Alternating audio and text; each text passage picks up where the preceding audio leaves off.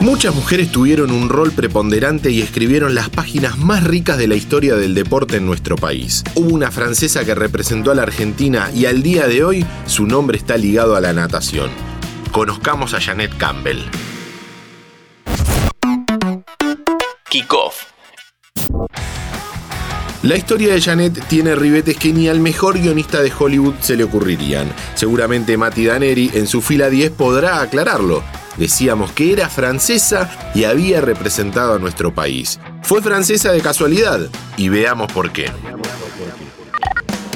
Nació el 8 de marzo de 1916 en San Juan de Luz. El padre de Campbell se llamaba John, un escocés que vivía aquí. Se fue de viaje a su país y estando de vacaciones en Europa, estalló la Primera Guerra Mundial. A raíz de esto, no pudo salir del viejo continente y se trasladó con su esposa a Francia. Ahí nace Janet y recién dos años después pudieron volver a la Argentina. Es por esto que ella siempre afirmó que era francesa por casualidad. Ya instalada en nuestro país, de niña practicó hockey sobre césped hasta que comenzó con la natación en el Belgrano Athletic. Los resultados empezaron a llegar siendo una adolescente. Para los Juegos Olímpicos de Berlín en 1936 era la única nadadora argentina con marcas para competir.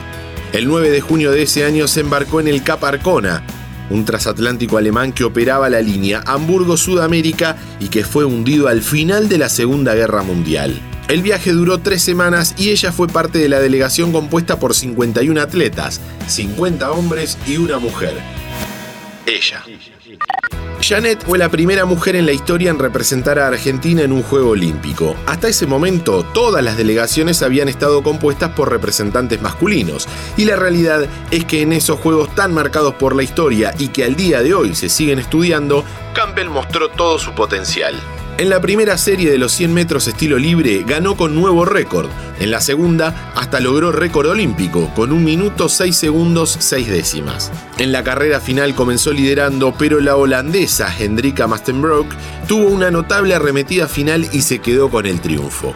El 10 de agosto de 1936, Janet, que había nadado como nunca en su vida logrando una marca de 1 minuto 6 segundos 4 décimas, consiguió la medalla plateada, siendo así la primera que conseguía una mujer en la historia del olimpismo argentino. En esos Juegos de Berlín fue elegida Miss Olympic por los periodistas acreditados que estaban cubriendo el evento. Antes de conocer otros hitos importantes en la vida de Campbell, te recuerdo que si te gustan nuestros podcasts, podés seguir el canal de Interés General para tenernos todos los días en tu Spotify.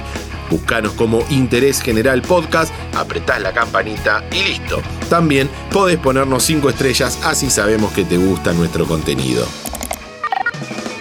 Si la Primera Guerra Mundial fue fundamental para que sea francesa, la Segunda también tendría un papel preponderante en su carrera. Luego de competir en Berlín, siguió entrenando y perfeccionándose pensando en Helsinki 1940, los próximos Juegos que se venían.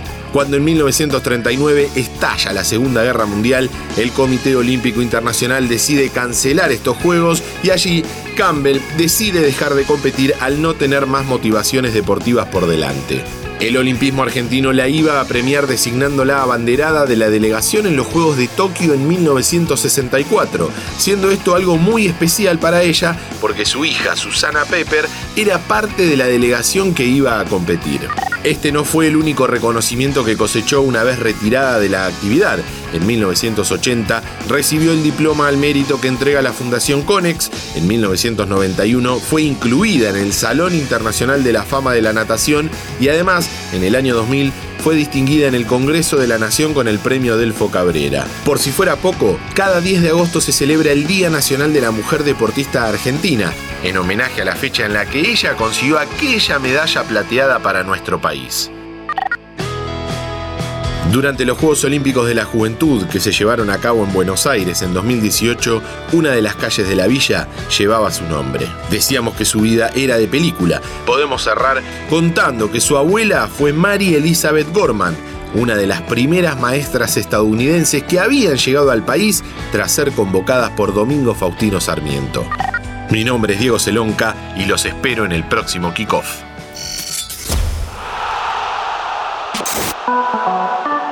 ¿Te gustaron esos 5 minutos? Seguinos en Spotify, activa la campanita y escucha contenido nuevo todos los días.